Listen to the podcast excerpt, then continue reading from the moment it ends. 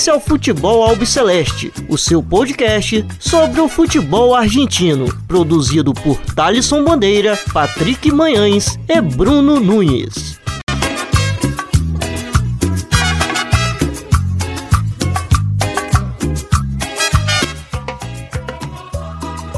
Salve, salve a todos vocês. Está começando agora mais uma edição do Futebol Albiceleste. Meu nome é Thaleson Bandeira. Estou sempre na companhia dos meus companheiros Bruno Nunes e do Patrick Manhãs.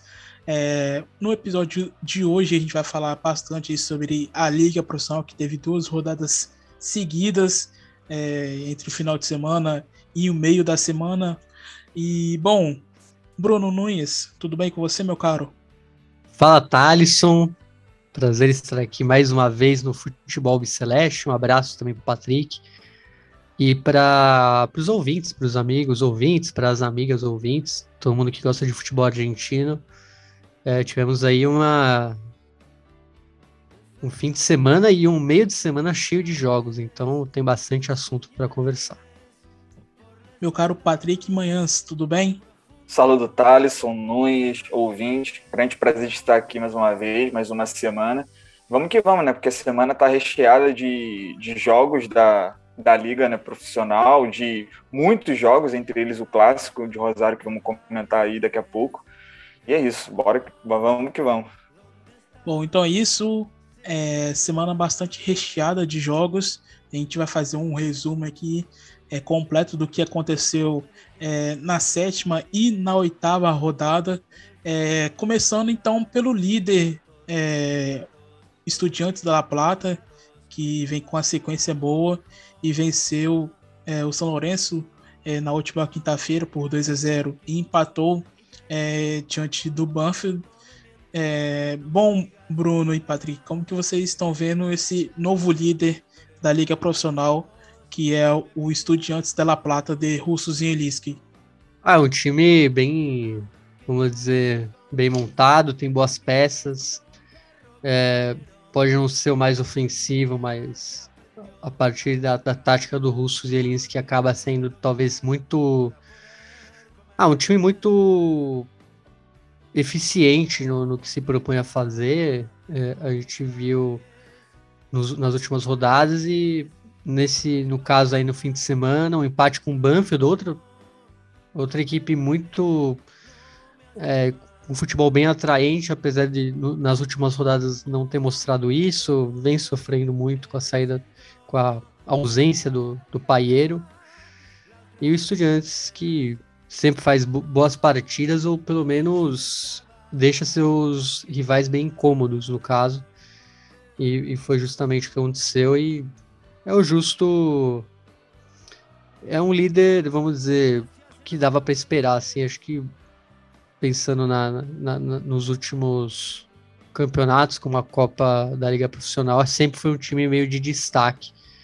É, tirando um ou outro acidente de percurso aí que teve durante o, essa dirige, esse comando aí do Russo Zielinski. E não é por acaso, né? Porque se pegarmos é, essa tabela é, por completo, o trabalho do Russo Zenlisk acaba sendo o mais competitivo, né? E, pelo menos o que melhor executa a sua proposta. Então, quando a gente pensa num, num, num acompanhamento assim do adversário, no caso do Russo, no Russo Zenlisk, olhando para o seu adversário, depende muito da forma como o adversário vai jogar e ele tenta se adaptar a isso, né? Então, é, se for um adversário um pouco inferior, ele tenta ser é, protagonista, ele tenta partir para cima, e se for um adversário inferior, ele acaba tentando anular o, os pontos positivos da, do adversário para usar isso contra ele. Então, o Russo, o Russo acaba estando de parabéns e não é de hoje, porque se pegarmos a, as competições anteriores, é, como o Nunes falou, é, acabava sendo um acidente de percurso ali, outro ali. Teve uma sequência ruim também, isso se dava muito também pela, não pela parte coletiva, mas pelo o encaixe individual de, algum, de algumas peças que não estavam funcionando. Então, é o caso do, do, Leonardo Godoy, que acaba recuperando boa parte do, do, teu, do, do seu bom futebol. É, o Manuel Castro acabou sendo um, um destaque também o Nahuel Esteves. Então, são jogadores que, que são peças interessantes e que podem, é, dependendo da qualidade do, do Russo Zenlisk de potencializar essas peças. Então, acho que desde já já, é, já deve se olhar que é um trabalho que está sendo muito bem feito. E a gente torce por mais, né? Porque é, a gente sentiu que pela sequência negativa na, na última competição acabou devendo um pouco.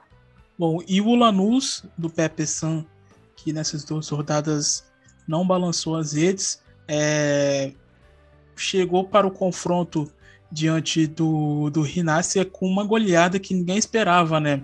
Porque o Vélez estava é, naquela ainda é, de ser a única equipe que é, não havia marcado na competição, mais de 500 minutos sem marcar na liga profissional e de repente resolveu fazer cinco gols, é, uma goleada é, no José Amalfitânio no último sábado. É, bom, mas como que vocês enxergam esse Lanús? Lanús que tem brigado também na, nas primeiras colocações. Tá uma equipe bastante interessante do Zubeldia, né? É, mas em, no, justamente nesse jogo, o Lanús simplesmente não apareceu em campo. É, o Vélez, acho que todos os gols que ele não fez, ele acabou reservando aí pro Lanús. Um Vélez muito intenso, desde o início pressionando o Lanús. E, claro, tudo sob a, sob a genialidade, vamos dizer assim, do Thiago Almada, que deu passe para o primeiro gol do Bolzar. Uh, depois ele faz o segundo, depois de uma triangulação com o Bolzar e o Poblete. Então, é, o Almada também cruza para o terceiro gol do Cáceres. E então você vê que ele foi muito importante. No quarto também, ele a, surge de uma combinação entre o Luceiro e o Almada e o Ortega faz o quarto gol. Ele só não participa do gol do Ricardo Centurião lá no final, foi um, um erro do, do Diego Braguieri, mas foi ele teve uma participação assim muito acima da média. Foi o homem da partida. Foi, foi um dos, né? O Cáceres também foi um jogo muito bem na tudo que fez no, na partida. E o Lanús sumiu, né? Não foi o Lanús que a gente viu das últimas rodadas, né? O Pepe San pouca oportunidade, né? Como, eu, como eu falei, o Vélez sempre foi muito intenso, pressionou lá em cima, então acabou que o, o Pepe não foi acionado, né? O gol acaba sendo do, do Tomás Belmonte até. E é isso, cara. O Lanús é, é essa rodada ele foi anulado totalmente. O Vélez pegou todo, tudo que ele não fez nas outras rodadas e fez contra o Lanús. E imagino que foi um sinal de, de recuperação desse time aí, que, que é um bom, uma boa equipe, mas que, como a gente vem frisando em todos os últimos episódios, ele acabou perdendo muitas peças importantes. Mas logo em seguida já recuperou, né, Bruno?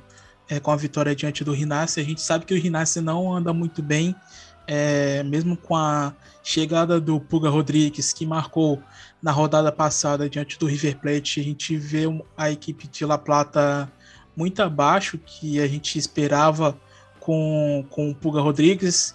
É, a gente viu que quando o Diego Maradona estava lá, parece que deu um ânimo a mais é, por ter a presença dele ali do, do lado, comandando o time e tal, mas parece que o ânimo já baixou.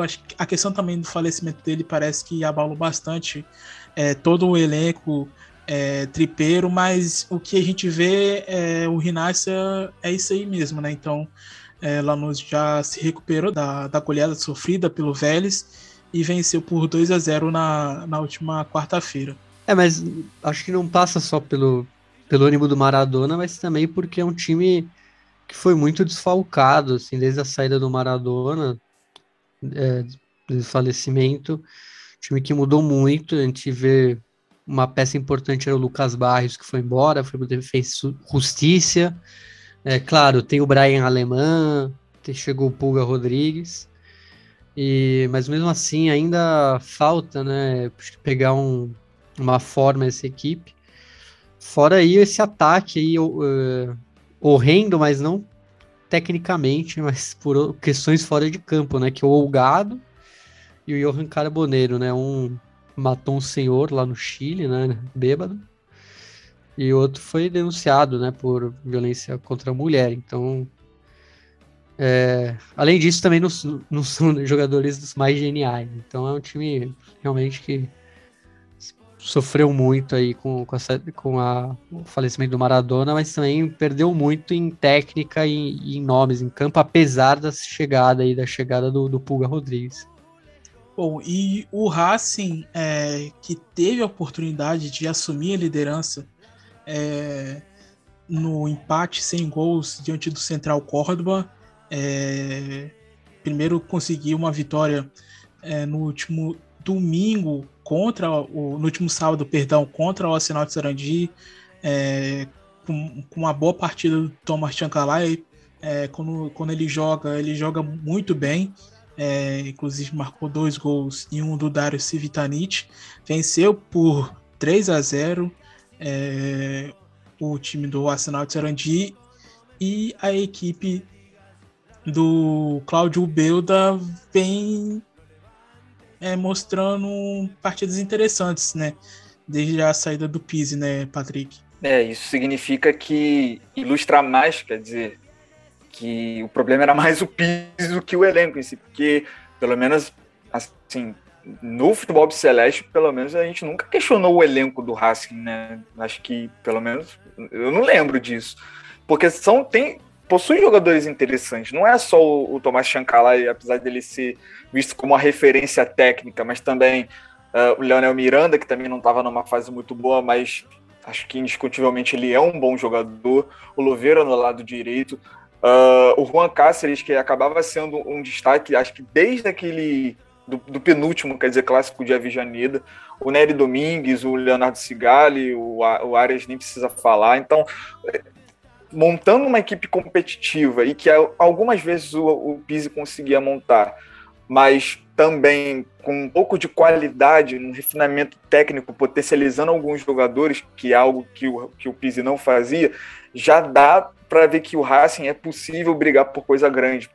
E o brigar por coisa grande não significa brigar até o final por título. Você pode conseguir uma ótima classificação, pelo menos os cinco primeiros. Isso já vai mostrar que é um trabalho muito bem feito do Racing, se a gente pegar nos últimos anos o que tem sido, pelo menos nesse pequeno recorte. Então, eu acho que o Claudio Veda está de parabéns pelo que está montando até aqui, principalmente o que ele está fazendo com o Tiancalai, porque agora, pelo menos o que parece, ele está conseguindo ter o protagonismo que queria. E agora vem, né? Porque assim, até que ponto o, o Racing vai ser capaz de mostrar toda essa competitividade? Até que ponto ele consegue durar?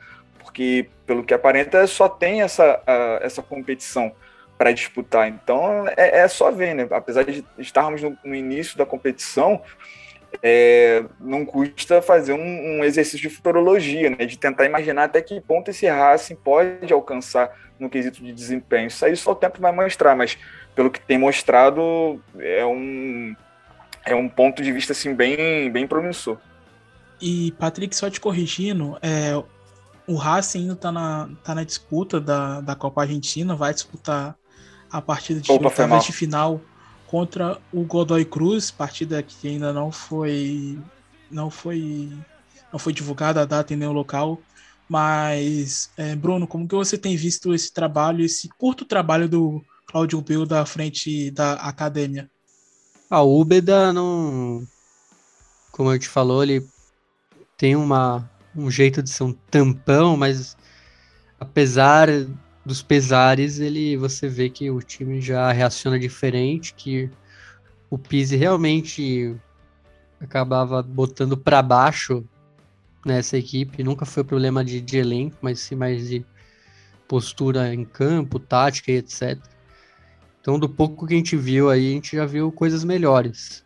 Né? Tem que ver se, se o Ubeda vai continuar mesmo, como, como vai ser essa. É, o que, que o Racing pensa aí para o futuro, né? se ele vai deixar até o final do campeonato. Vamos ver, mas realmente já, já deu um ânimo maior aí, a gente vê um respiro maior dos jogadores aí do Racing Clube. Bom, já o vizinho do Racing, o Independiente, é, que era a única equipe que ainda não havia perdido na liga profissional, sofreu sua primeira derrota diante do Atlético Tucumã é, na oitava rodada. É, bom, como que vocês avaliam esse Independiente nessas duas partidas? É, um empate contra o Defensa e Justiça em casa e uma derrota fora de casa contra o Atlético Tucumã. Inclusive, é, Bruno e Patrick, é, no segundo gol marcado pelo Tessuri, ele tirou a camisa e mostrou um, mostrou uma camisa por baixo com o rosto do Santiago Morro Garcia, onde eles eram companheiros no Godoy Cruz. Ah, eu, eu vejo o Independiente um. Apesar de tá, estar muito bem, mas é, ele vem. É, nas últimas rodadas a gente vê que ele, ele vem tendo mais dificuldade. Não sei se é, é o jeito da, das equipes, né? O Atlético Tucumã é um, um adversário que normalmente se faz valer o mando de campo lá em Tucumã. É uma equipe bem amontada pelo De Felipe também, então não passa só pelo, pelo Independiente, mas também que os seus rivais são gabaritados, no caso aí o Atlético do Tucumã e o depois a gente teve o Independiente com o Defensa, né, um 0 a 0 bem apático também. É, algo que eu não imaginava ver, né? Porque é justamente um choque de, de ideias aí, né? O Falcione bem mais defensivo e o BKTS muito mais ofensivo. E não sei, agora o Independente vai ter que vai ter que começar a se recuperar para não, não perder aí a vamos dizer a, a, distância porque agora tem um novo líder, tem estudiantes. Então é bom eles voltarem aí ao, ao que estava sendo, porque é, dá para perceber que, como todos os times agora estão 100% na liga, é, que não vai ser fácil, vai ser uma disputa bem, bem acirrada aí pela ponta. Então, tem o River aí focado no campeonato, tem o Central muito bem também. Então, não pode dar bobear aí nessas próximas rodadas.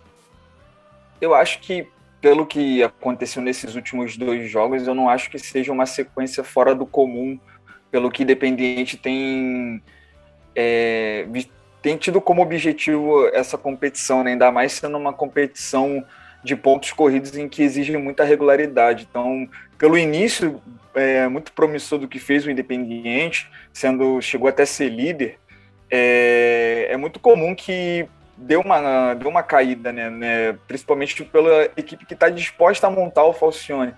É, eu acho comum e eu não acho assim algo tão tão assustador, muito pelo fato também de ainda estar tá ali brigando entre as cabeças, apesar de estar tá em quinto, é, tá com 15 pontos, tendo um Estudiantes com 16. O problema é que embaixo é, tá empatado, acaba embaixo quer dizer acaba tendo River, Colón, Aldo Civi, é, são equipes que, tirando a Docível, no caso muito do, do River e do Colón, são equipes que têm evoluído bastante coletivamente. Então, acho que no caso do Independente é muito a preocupação de fazer com que essa gordura não, não, não fique tão longe, assim, essa distância não seja tão longe entre os primeiros colocados. Mas, sim, acho que no caso do, do Independente do Falcione, dá para esperar boa coisa sim.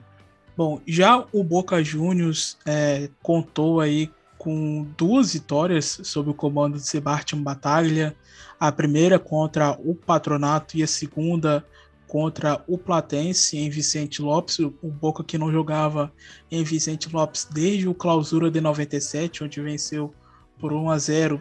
E a última vez que é, a equipe Calamar e a equipe chinesa se enfrentaram foi pelo torneio Clausura de 99 com gols de Martim Palermo de pênalti e Rodolfo Vasco Arruabarrena.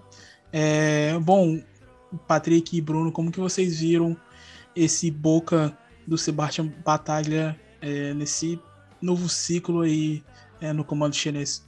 Ah, a gente já vê coisas boas, né? A gente vê uma coisa que eu vinha sempre falando que o, Briasco com o Russo, por exemplo, é, vinha jogando de referência, né, centroavante, e, e ele nunca foi um centroavante, e o Batalha sabe disso e escalou de tal forma, da, da maneira, vamos dizer, original como ele joga. No que eu achei um gênio também, né, o Briasco, né, que ele pô, ele vai jogar aberto, ele vai começar a ser o craque do time, mas é realmente o, a melhor maneira dele, dele render no, no time. A gente vê a, as novas peças já tendo um bom destaque aí, como por exemplo o peruano o Luiz Advíncula.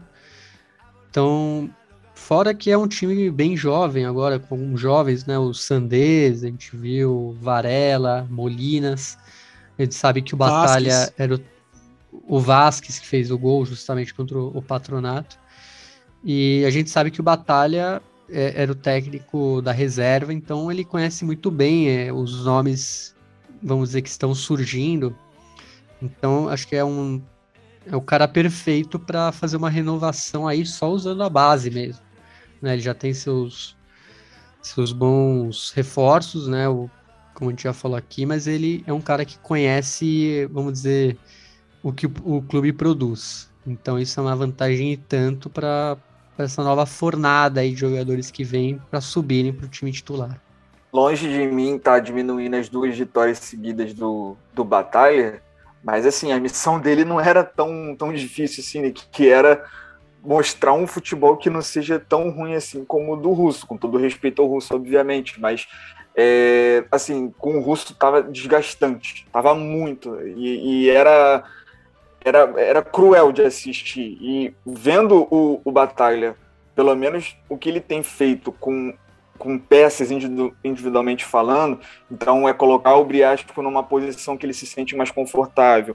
É, o conhecimento de jogadores que eram da reserva e que agora estão no elenco profissional, por exemplo, o Agostinho Sandes, que é da que é lateral esquerda, o Varela, que para mim já era para ter sido titular, já é um bom tempo considerável, titular, assim, absoluto, porque é um jogador muito promissor e que, assim, o Batalha também, não só pelo que ele conhece de boca, ele também, pelo fato de ter sido jogador, ele sabe, assim, quem realmente merece as oportunidades. E eu lembro que conversávamos sobre isso quando é, falávamos aqui né, de que certas estrelas, entre aspas, é, não estavam não só demonstrando um bom futebol, mas como também não mostravam é, comprometimento nenhum com o clube. E, e, isso é ilustrado com diversos casos e histórias que rolam fora do, das quatro linhas. Então, é, acho que o Batalha ele, ele tem consciência disso e acho que ele é muito capaz de mostrar uma renovação com, com jogadores que querem estar no clube, querem jogar pelo clube, e também de jogadores promissores que querem subir na equipe principal. Então, dando essa oportunidade, fazendo essa rotação, acho que é, dá para conseguir boas coisas nesse campeonato. É, não, não, não coloco o Boca como um, um um, um, para disputar o, o, campeonato como campeão e tudo mais, apesar de eu ver o, o, elenco do Boca bom, eu acho o elenco do Boca Juniors bom, só que quando a gente olha porque era o Russo, a gente até falava que não era tão bom assim, mas é isso, né? a gente também tem que valorizar também que, valorizar não, lembrar que eram contra equipes que bem inferiores, então acho que com pés no chão e acreditando na capacidade de alguns jogadores no poder de influência que tem o Bataglia, muito pelo que ele representa, acho que dá para fazer um bom campeonato sim. E na vitória diante do Platense, quem marcou os gols do Boca foram Hugo é, Gonzalez, é, Norberto Priasco, como o Bruno já havia destacado, e Christian Pavon, que não marcava desde 2019. E pelo lado do Platense, quem marcou foi Nicolas Bertolo, que eu acho que esse aí não deixou saudades no Boca e nem no River, onde foi campeão da Libertadores nos dois clubes, né, Bruno? É, realmente não foi das melhores passagens, mas aí você vê que a lei do ex é, é infalível, né? Até o Nicolás Bertolo fazendo o gol aí no Boca. E o Pu, o Pupo fazendo gol no Calamar. Curioso, hein, Bruno? Verdade, mas batalha oceânica, né? explica, espécies. Para, explica para os nossos ouvintes a piadinha, por favor. O pulpo é o, é o polvo, né? É, o e mascote o calamares, E o calamar, se não me engano, é, é, a lula, né? Então são. É que assim, eu não sei, eu não sei a diferença, né? Tem que chamar um alguém que conheça aí os, os, os animais do oceano. Mas eu não sei a diferença realmente entre polvo e, e, lula, mas é, é isso, né? o, o Calamar é o, é o do Platense e o Pulpa é o do, do Enfim, seguimos. É, o, o River Plate né, venceu ontem o, o Aldo Civi é, e na sétima rodada é, empatou diante do Rinácia, como é, havia falado, com é, gol do Puga Rodrigues, marcando seu primeiro gol com a camisa do Rinácia. É, bom, como que vocês viram o River Plate de Gadiardo nessas duas partidas? Ontem contra o Aldo Civi no Monumental venceu com gols do Julian Álvares e Enzo Pérez. O Julian Álvares bateu um pênalti vergonhoso é, e o Enzo Pérez não marcava é, desde 2019 contra o próprio Aldo Civi em Mar del Plata pela Copa da Liga, é, Copa da Superliga. É, mas enfim, como que vocês enxergaram esse River Plate é, nessas duas rodadas seguidas de Liga Profissional? Bom, se a gente pegar pelo menos contra o Rinásio, que foi a, a rodada retrasada, vai muito em função de um Rinásia, por incrível que pareça, competitivo contra um River Plate, né? E ainda jogando fora de casa. Porque apesar do River Plate assumir é, praticamente todas as ações da partida, principalmente tendo o Dela Cruz muito influente, tendo o Soares, o Brian Romero não estava tão bem assim, mas tendo o Matias Soares muito bem, o gol também saindo cedo, é, fez com que o River assumisse muito bem a, o protagonismo, né? Mas, embora o Rinassi empatasse não tão... É, não, não demorasse tanto tempo assim para empatar com o Pulga Rodrigues, a partida inteira foi condicionada a isso, né? Do, do, do Rinassi esperando uma oportunidade muito, muito clara de, de gol e o River martelando, martelando, martelando. É o Enzo Pérez ditando o ritmo lá de trás, é o Bruno Zuccolini fazendo esse apoio com ele, Dela Cruz tá atacando todos os espaços possíveis. E aí, quando a gente vai para a partida contra o Aldo Civi, é, uma, é, um, é um River Plate bem diferente quando a gente olha no sentido de, de escalação e ações da partida, né? Porque quando a gente olha para a escalação e também para o comportamento da equipe, contra o Odossi foram três zagueiros e o meio de campo foi muito diferente, porque era só o Enzo Pérez e o Zuculini, que são dois jogadores mais de controle, de posse de bola, não são jogadores que vão progredir com a bola. Mas aí tendo dois laterais que atacam muito bem, que é o Milton Casco e o Alex Vigo, e aí tem um trio de ataque.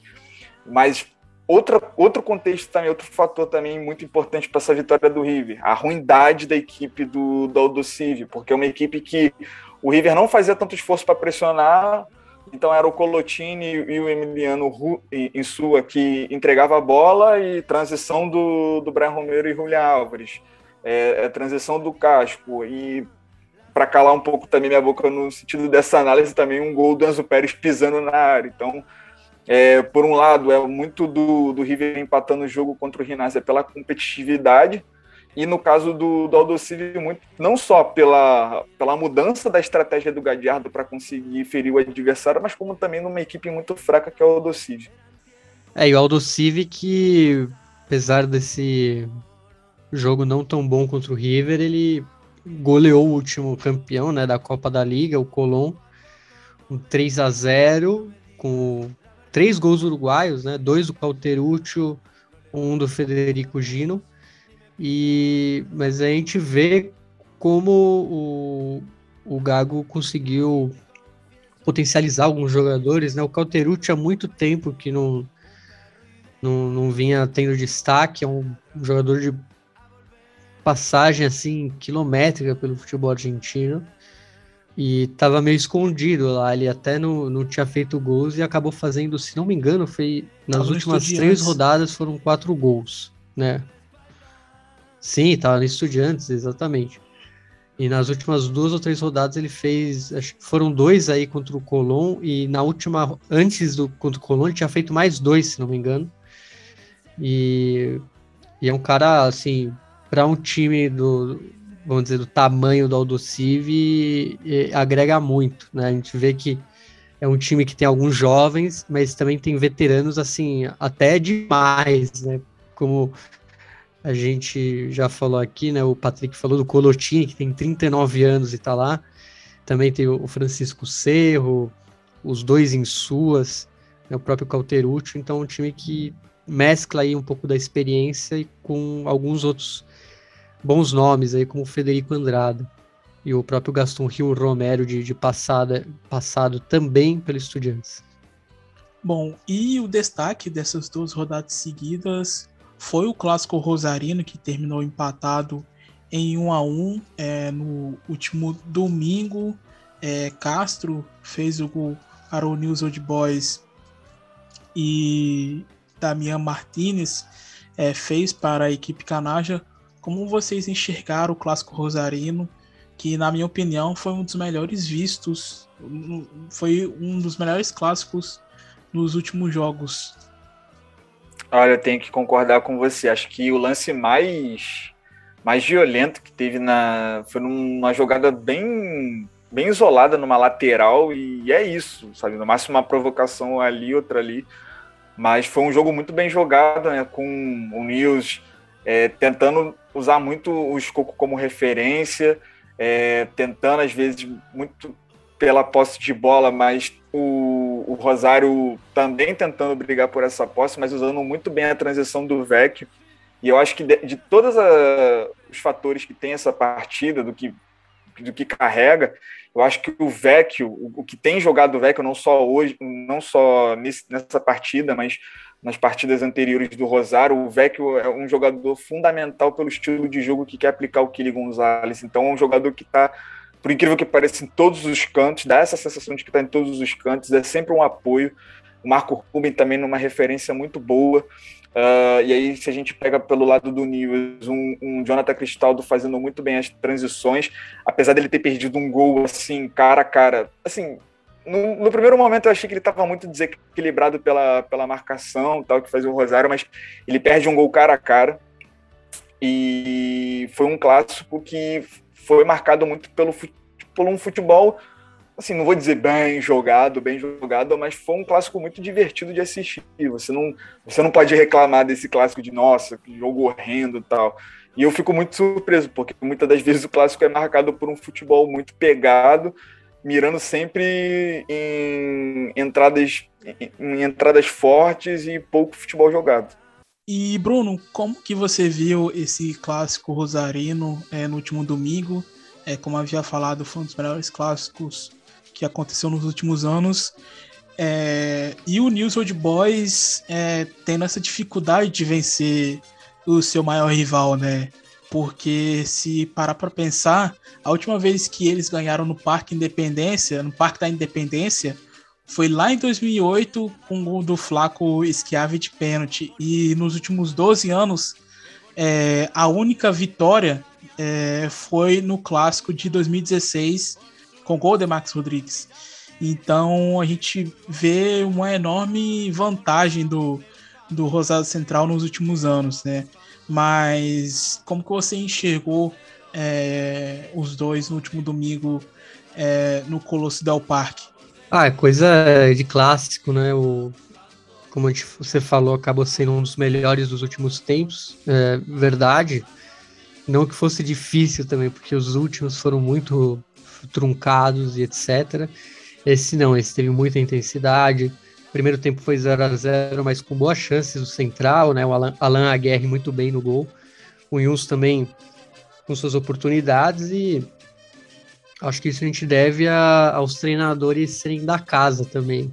Eles interpretarem o clássico de uma maneira até como torcedor, né? O Fernando Gamboa histórico do News Old Boys, o Killian Salles histórico do Central, então acaba que eles passam essa energia para os jogadores em campo. E, e, é isso, né?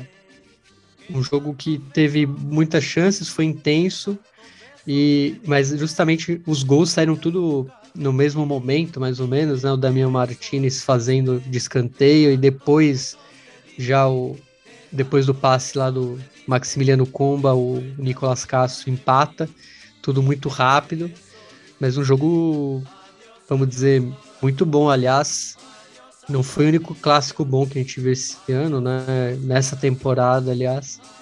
Já que o, o próprio o clássico de Avejaneira, que também vinha tendo edições sofríveis, foi muito bom dessa o desse campeonato argentino. Então a gente está com sorte até o momento aí, é, quando se diz em clássico. E é, sobre a dificuldade do News Old Boys, eu imagino que o Rosário Central era o favorito, mesmo, mesmo sendo no Colosso Del Parque.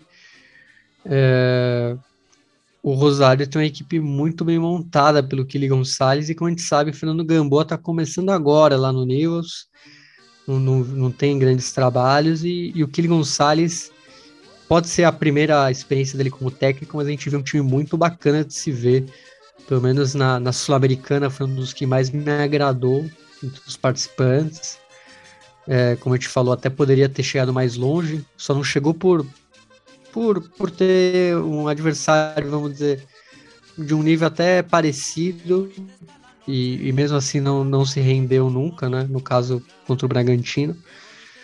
Então foi um bom resultado até para o News. Que esse Rosário Central do Kili Gonzalez eu vejo como um candidato a, vamos dizer, parte alta aí da tabela, pelo que vem mostrando nas últimas rodadas. Hein? Bom, é, já o São Lourenço, que as coisas lá não andam muito boas né, para o, o, clube de Boedo, que somou a sua quarta derrota seguida. É, bom, acho que a única vitória boa é, nesses últimos tempos é, foi a volta do, do clube para o velho gasômetro, mas problemas com, com os irmãos Romero, enfim, vários problemas que têm acontecido recentemente no Ciclone, né, Bruno e Patrick?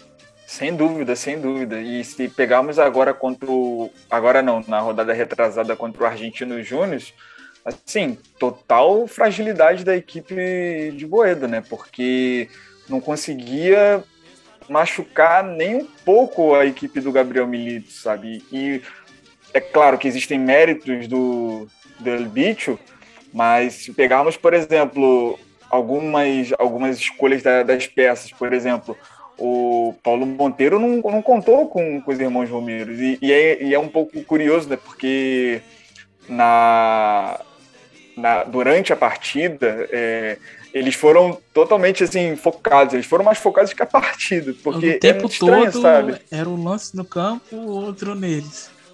E, isso, exatamente. Parecia que eles tinham uma câmera exclusivamente para eles, porque é, é realmente é, é curioso a, a, escolha do Paulo Monteiro de não contar com eles, porque, por incrível que pareça, eles são as melhores peças do, do, do meio para frente, né? Que podem desequilibrar pelo que o São Lourenço tem hoje. Então não basta ter o, o Nestor Ortigosa para é, comandar a equipe no, no, na hora de, de concluir a jogada, na hora de concluir não, na hora de na hora de armar jogadas desde trás. Não basta ter só ele, entende? Precisa ter uma peça que consegue prender a bola lá na frente, uma, uma pessoa que possa dar o passe final. E isso passa muito pelo Oscar e Henrique Romero. E quando a gente olha o, Franco de Santo, assim, totalmente entregue a, a, o trio de zaga do, do Gabriel Milito. Então, é o Kevin McAllister, é o Miguel Torren, é o Carlos Quintana, e uma boa partida do Nicolás Reniero pelo, pelo Argentino Júnior, sabe? Eu achei, assim, uma partida de destaque assim muito, muito, muito positiva, que começa a, a, virar uma daquelas peças, sabe, que pode fazer uma excelente dupla com o Gabriel Alt. A famosa lei do ex. É, e Bruno, não sei se você pensa, é, não sei se você vai pensar ou vai concordar comigo, mas eu acho que quando a gente cita os irmãos Homeiros, parece que a gente parece que a gente vê só uma pessoa, não é o, o, Han, o Angel e o Oscar. É os irmãos. É, parece que é só uma pessoa só que a gente tá falando. Porque tudo que eles fazem é, é os, sempre os dois juntos, né? Inclusive nesse momento agora, os dois querem sair, não, não apenas um, mas os dois, né? Como que você tem visto essa situação deles atualmente no São Lourenço? Ah, mas isso é um fruto de você contratar os dois para o mesmo time, né? Acaba eles não vão se voltar um contra o outro, pelo contrário, eles são muito unidos, são gêmeos, né? É, e essa situação eles sempre vão, em tese, eles vão lutar um pelo outro, né? Eles vão se unir para conseguir um contrato melhor e etc. Então isso acaba nota, sendo. Né? É, então. E isso acaba sendo uma consequência de você ter os dois no mesmo elenco. É, e, e vamos ver como, como termina a situação, né? Muito se fala de uma volta aí do Anjo Romero pro, pro Corinthians, né? É, o Oscar já ele tinha uma carreira mais, vamos dizer, internacional, né? Antes de São Lourenço. Então vamos ver como se eles vão se manter unidos aí, né? Imagino que depois dessa experiência no São Lourenço, acho que os clubes não vão querer contratar o pacote é, dos irmãos, né? Vai ser separado. Melhor pegar um do que levar os dois. É, bom, e citar o, o Argentino Júnior que venceu é o São Lourenço, né? Como o Patrick falou com o gol do Nicolas Reniero é, e perdeu para o Tajeres. Bom, é, a gente vai falar um pouco sobre o Argentino Júnior é agora nessa partida diante do, do Tajeres, porque Tajeres é, tá ali também brigando pelas primeiras posições, né? A gente precisa destacar aí o clube cordobês do Cacique Medina, como que você tem visto é, o matador de Córdoba é, nesse começo de campeonato, Bruno? Cara, muito bem, né? Não à toa é, vamos dizer, é um dos líderes do campeonato, só perde pelo saldo de gols para o Estudiantes. E a gente vê, pelo menos contra o Argentinos, que foi um time que tem uma maneira de jogar muito clara, né? pressiona seu adversário na, na saída, sufoca ele para esperando o erro. E foi o que aconteceu contra os argentinos. É, Justamente no primeiro tempo, o Moiano rebate mal uma bola e o Ferto ele aproveita e cruza para o Enzo Dias abrir o marcador. E depois, no segundo tempo, a mesma coisa aconteceu, né? O Tajeres pressionou o, o bicho na, na zona, na própria zona, e o Moiano acabou cedendo aí pro Reteg, que passou pro Michael Santos fazer o 2 a 0 Então você vê que é um time muito bem aplicado na, na vamos dizer, tudo que o Cacique Medina talvez pregue no, na, na no pré-jogo, no, nos treinamentos, é, é, muito bem feito é, no jogo. Então a gente veio, viu isso contra os argentinos e não à toa está aí entre os melhores. Também não é só um time bem montado, não é, não é um time só bem treinado, mas também é um time com boas peças individuais. Então acaba sendo uma somatória que põe eles aí como um dos líderes aí no momento do, do campeonato argentino. Bom, e a nostalgia de hoje do futebol Alpceleste é sobre o próprio Argentino Júnior, né, Bruno? É, infelizmente, essa semana tivemos a triste notícia do falecimento do, do Yudica, que foi o treinador campeão é, do Pitch na Libertadores, né? É, bom, qual é a nossa nostalgia do episódio de hoje? A gente vai aproveitando é, falecimento dele, é mostrar, ouvir o áudio aí do, vamos dizer, do jogo decisivo da Libertadores de 85, que foi justamente contra o América de Cali, terceiro jogo, 1 a 1 e pênaltis, né, um 5 a 4 que acabou dando o primeiro título, o único título internacional aí do Argentino Júnior, que além do Pepe Yudica, do, do Pepe, não, do José Yudica, tinha o Cláudio Borg, tinha o Adriano Domenech, o Checho Batista, e do lado do, do, América de Cali é bom a gente falar que tinha dois grandes é, treinadores argentinos, né, o goleiro era o Falcione e o atacante era o Ricardo Gareca, então vários personagens aí do futebol argentino nessa decisão. E depois, e depois, Bruno, ele foi para Cali, mas para treinar o rival, né, o Deportivo. É, mas o é que o Yudica ele tem uma, ele já tinha uma identidade, né, uma identificação com o Deportivo Cali, já que ele como jogador foi campeão colombiano lá em 69. Então, tem essa ligação, né? Muito mais de, de ter batido a América de Cali, mas por ele ter jogado lá e ter sido campeão como jogador. Bom, então é isso. A gente vai escutar agora o título do Argentino Júnior na Libertadores de 1985 diante do América de Cali.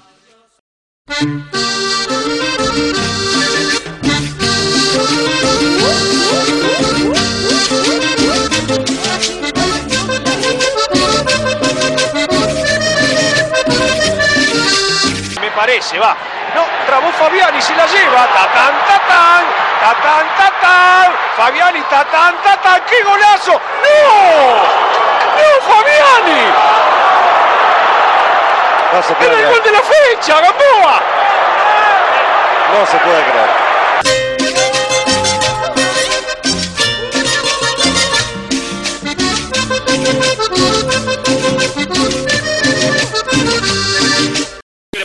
Está Ortiz, detrás de él el paraguayo Bataglia, Ortiz, Vidalle, Corsi, Domenech, allí va el remate de Domenech, la salida de Falcioni cuando estaba ingresando Comiso. Está ingresando Batista, atención, el remate de Comiso. ¡Gol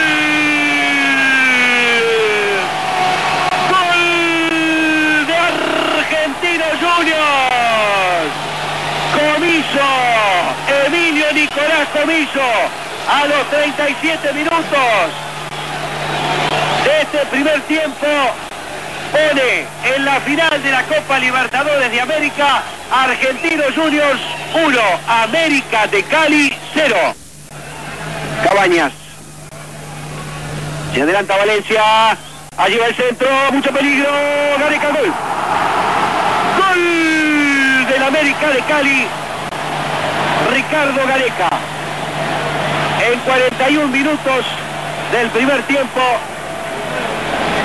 Gareca empata el partido. Argentinos Juniors 1, América de Cali 1. El saque de costado para Argentinos Juniors. 1 a 1 en el estadio Los Defensores del Chaco en Asunción del Paraguay. Videla, está ingresando Batista con peligro. Allí va el pase hacia atrás. Comiso que no pudo enganchar. Sí, allí está el remate de Holguín. Falcioni. Excelente remate de Holguín. Exigió al arquero argentino Falcioni. Allí lo vemos y provoca entonces en 9 minutos 49 segundos el envío desde la esquina. Domenech, Domenech, Falcioni.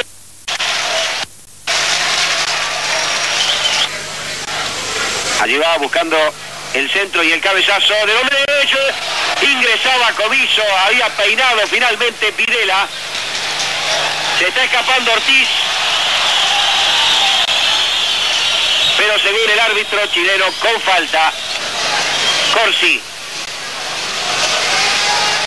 Corsi, sigue Corsi. Saque de meta. Aquí en Asunción del Paraguay empatan Argentinos y el América 1 a 1. Cuando está ingresando Borghi. Otra vez el centro de Borghi, Falcioni. Ya ha dado un minuto de descuento y el final.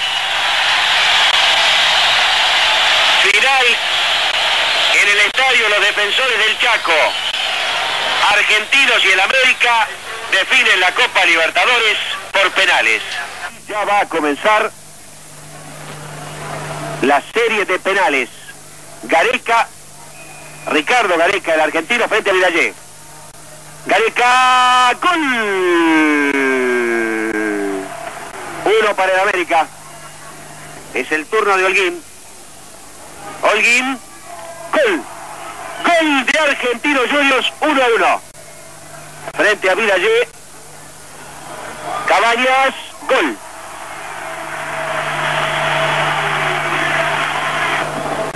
Batista para Argentinos Juniors. Batista, gol.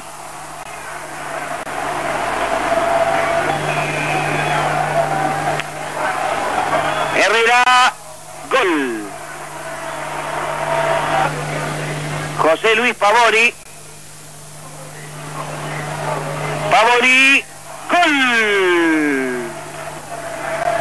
Soto, gol. Borghi, gol. Vamos a ver qué ocurre aquí. Decisivo remate de Ávila. Vilallé, atajó, atajó. Atajó Vilallé. Atajó Vilallé. Argentino Juniors en busca de la copa. En los pies de Videla. Videla. Videla. Gol. Gol de Argentino Juniors. Campeón de la Copa Libertadores de América. Versión 1985. Argentino Juniors. Por serie de penales. Aqui em Assunção del Paraguai. Bom, então é isso. Vocês acabaram de escutar aí é, o título do Bicho de la Partenal na Libertadores de 85 e além da Libertadores, ele também conquistou o torneio nacional pelo Argentino Júnior. É... E bom, além é, do Argentino Júnior, ele conquistou títulos no Quilmes é, e no São Lourenço. É, no São Lourenço ele conquistou a segunda divisão em 82 e pelo Quilmes ele conquistou o Metropolitano de 78 e a segunda divisão de 81, então é um, um ex-treinador bastante conhecido no futebol argentino que faleceu é, essa semana. Bom, e passar aqui os jogos da nona rodada da Liga Profissional, começando pelo sábado, 3h45, entre Rinácia e Huracan, 6 da tarde, Banfield e Platense, 8 e 15 Independiente e Colom. No domingo, 3 e meia Arsenal de Sarandi e Defensa e Justiça. Duas partidas, 3 e 45 Central Córdoba e Rosário Central, Aldo Civi e Lanús. 6 horas da tarde, Vélez Sácio e Godoy Cruz. 8 e 15 da noite, Boca Juniors e Racing. Na segunda-feira, 30 de agosto, duas partidas, duas e meia, União e Argentino Júnior, News Old Boys e Atlético Tucumã. É, 4 e 45 São Lourenço e Patronato. 7 da noite, Sarmento Terruni e River Plate. E no encerramento da rodada, 9 e 15 Tajeres e Estudiantes de La Plata. É, quais são as partidas que vocês destacam nessa nona rodada da Liga Profissional? Acho que o grande jogo é, o, é justamente o que fecha a rodada. Tajeres de Córdoba Estudiantes, ambos, vamos dizer, empatados na liderança. Então imagino que vai ser um jogo bem interessante aí ver o Cacique Medina, que é um cara que pressiona no alto, contra o Estudiantes aí do Russo Zelinski, que é um cara mais, vamos dizer, que ele tem um jogo mais fechado. Então vai ser interessante para ver se provavelmente se tivermos um vencedor vai dar uma uma vamos ter um líder mais isolado, vamos dizer assim. E além disso, o clássico Boca e Racing, né? Muito mais por ser um clássico, né? Domingo 8 e 15. E eu pensei que você ia destacar isso também, mas acho que passou batido Independente Colón. Também é um bom jogo, né? Foram equipes que, que se enfrentaram até no, na, na última Copa da Liga Profissional, se não me engano, no mata-mata. Então, times interessantes também, um jogo interessante. Realmente passou pela minha, minha vista aqui.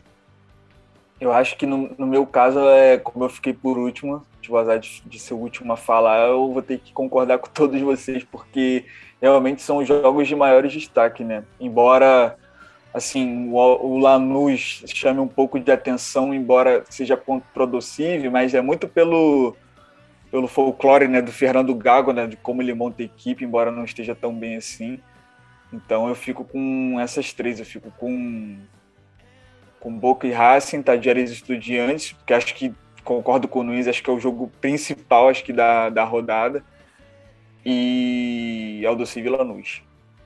Bom, e agora eu e Bruno vamos entrar no assunto da Primeira Nacional, que é a segunda divisão da Argentina. Tivemos bastante coisa nessa última rodada, hein, Bruno? Coisas interessantes que aconteceram é, nessa 27 segunda rodada da Primeira Nacional. Tivemos aí clássico, liderança nova, mas bom, enfim, vamos lá. Começando pelo clássico ou não, algumas pessoas falam que é clássico, outras falam, falam que não. Mas em Matadeiros tivemos a vitória do Almirante Brau diante do Nova Chicago, né? Por que eu falo clássico, Bruno? Porque alguns falam que clássico mesmo é Almirante La Ferré, é isso? É, que são times que jogam mais as mesmas. Historicamente, né? Tem mais confrontos nas divisões inferiores. Né? O Nova Chicago, como é um time de. Mais historicamente de A e B, então acaba tendo menos confrontos que Almirante Brown e La Ferrari, mas é, de toda forma não é nada pacífico, né, o jogo. Então acaba sendo um clássico. Bom, Bruno, é... e o Almirante Brau é, venceu por 3 a 0 com três gols de Christian Chaves logo no primeiro tempo, né? O primeiro tempo foi bastante movimentado. É, o Almirante Brau partiu para cima do Novotical, que a gente havia comentado que tinha dado uma reação, mas pelo visto já, já deu uma baixada nessa reação. O Fragata deu uma baixada nessa reação ainda da equipe de Torito, do, de, Mata, de Matadeiros. É, bom, e a última vez que o Almirante Brau havia é, vencido o Noiva de Chicago em Matadeiros foi pela 32 rodada B Metropolitana da temporada 2009-2010, com gol de Índio Bassanvera de pênalti. Então, desde, desde a da, da temporada 2010, é, 2009-2010, que o Almirante Brau não vencia o Noiva de Chicago em Matadeiros e logo de cara meteu três é, só no primeiro tempo, hein? É, o Índio, Índio Bazanvera, que é um personagem icônico aí do Ascenso, principalmente do Almirante Brown. Mas foi isso, foi um, vamos dizer, o Almirante Brown resolveu a partida muito rápido, né? Com seis minutos abre o marcador. É, é bom dizer, a gente vai falar dos três gols aí do Christian Chaves, só que o José Luiz Garcia, que também é um jogador icônico, ele participou dos três gols, ele foi o, vamos dizer, o autor intelectual dos três gols. E, mas também destacar a péssima partida do goleiro do Nueva Chicago, Alan Binaglia, que no primeiro ele saiu tarde, né? E o Christian Chaves faz o primeiro.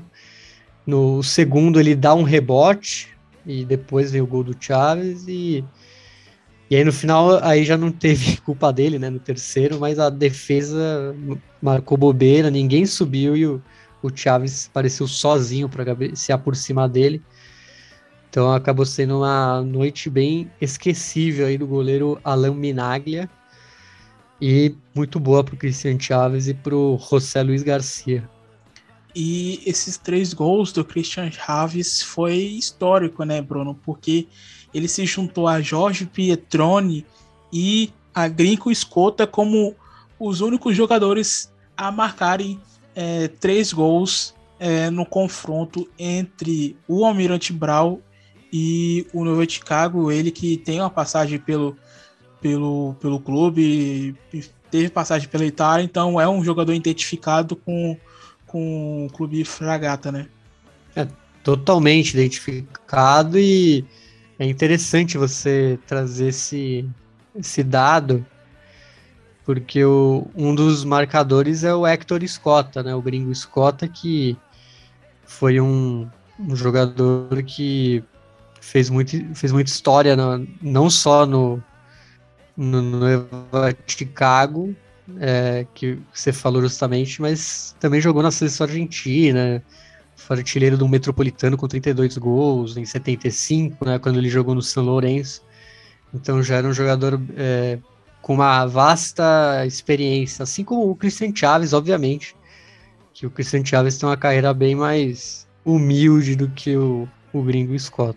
Se não me engano, ele é o jogador que mais marcou em uma única temporada de Campeonato Argentino. Não tenho essa informação aqui agora, mas acredito que seja que seja mais ou menos isso.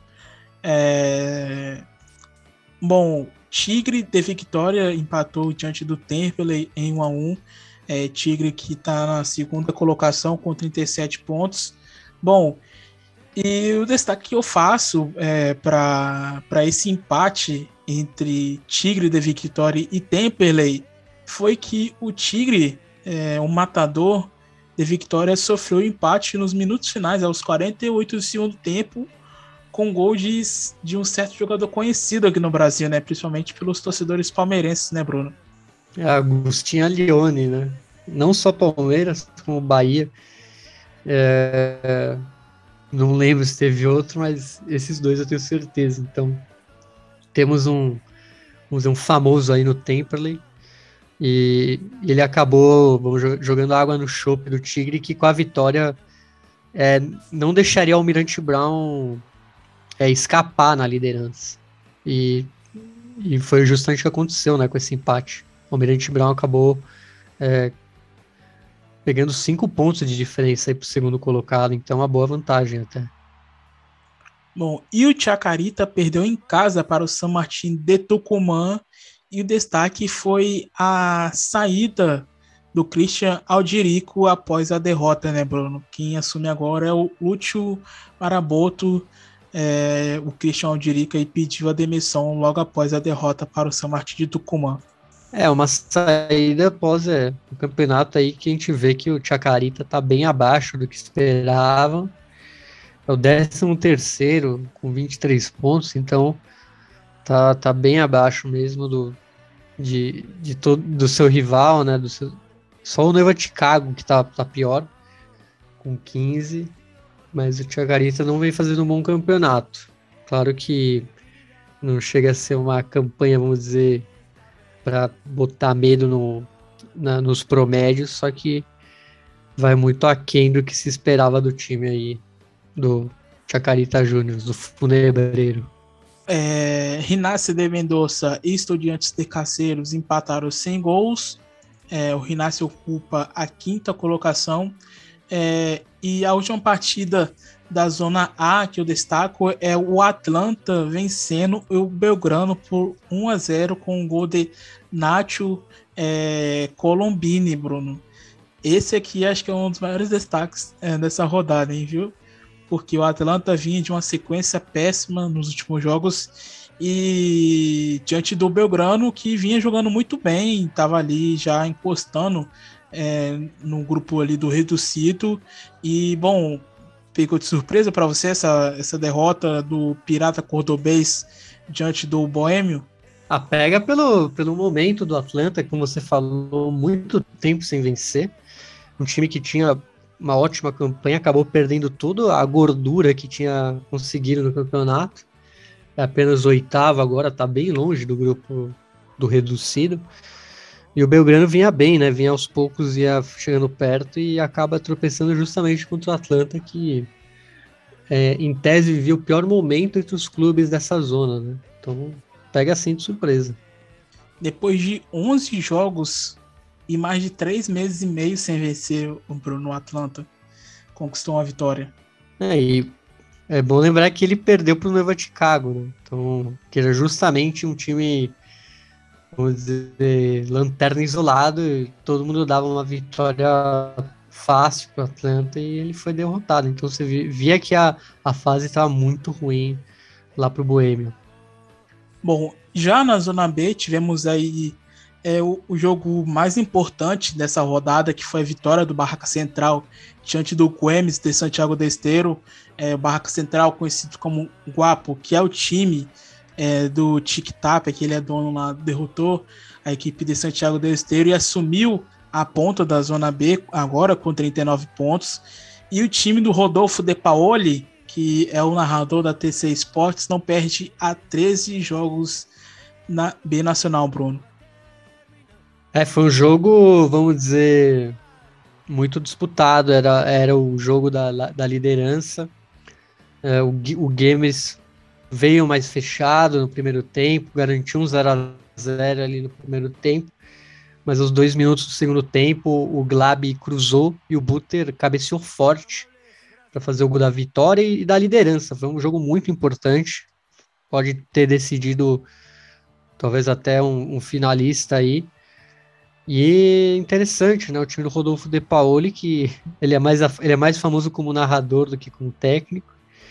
Mas que vem bem aí lutando aí pelo ascenso de maneira firme aí. Vamos ver se, se ele sobe aí com o time do Tiki Tap.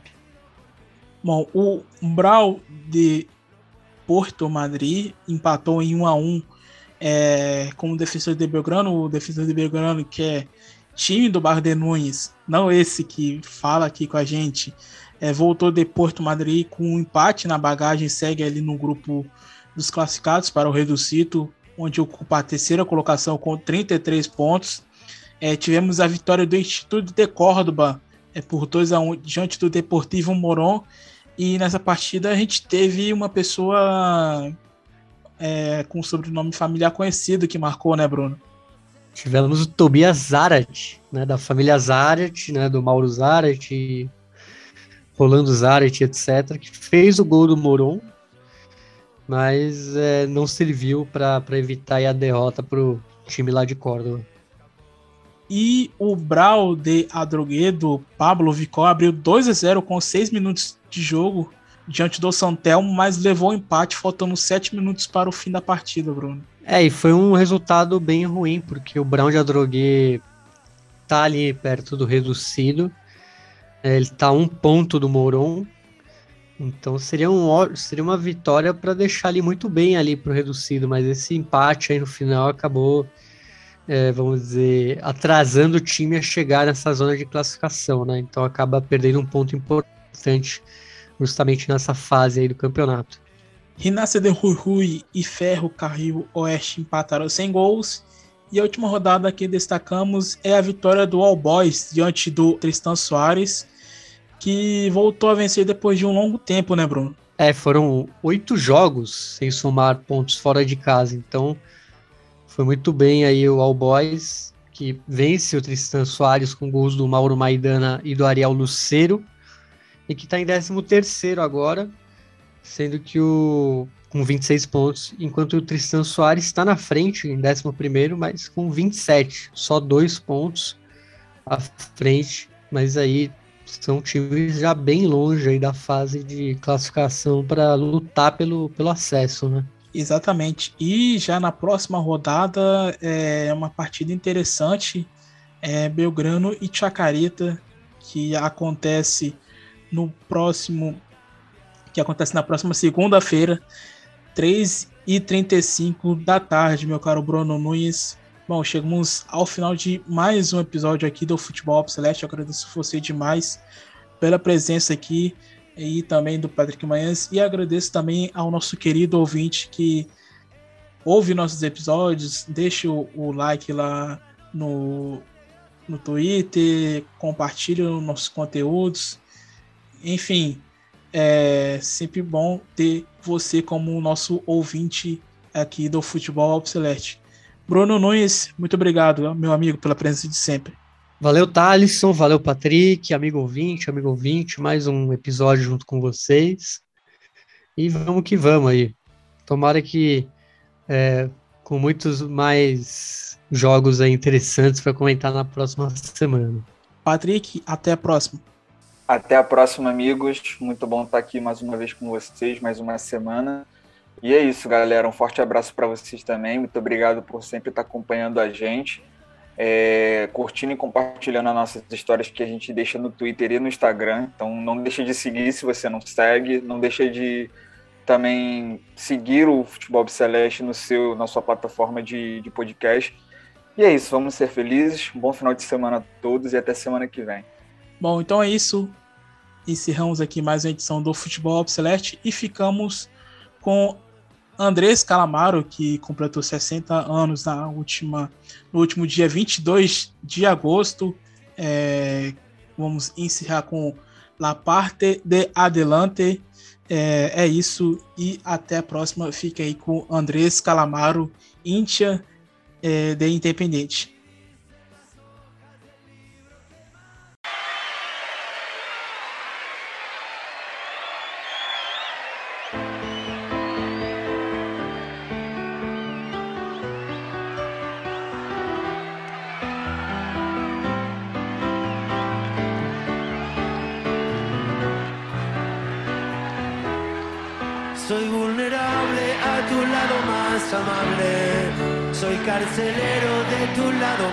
Soy el soldado de tu lado más malvado.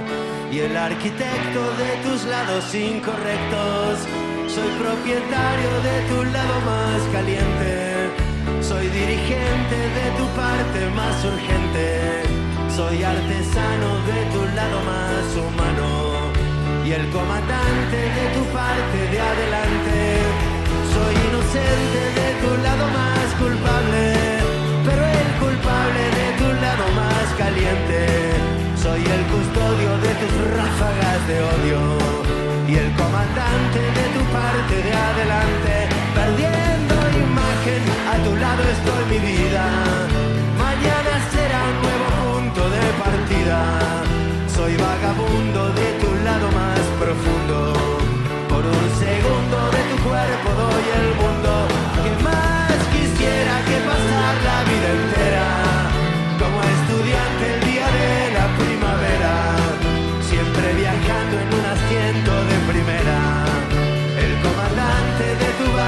De madera. Que más quisiera que pasar la vida entera. Como estudiante el día de la primavera. Siempre viajando en un asiento de primera. El carpintero de tu balsa de madera.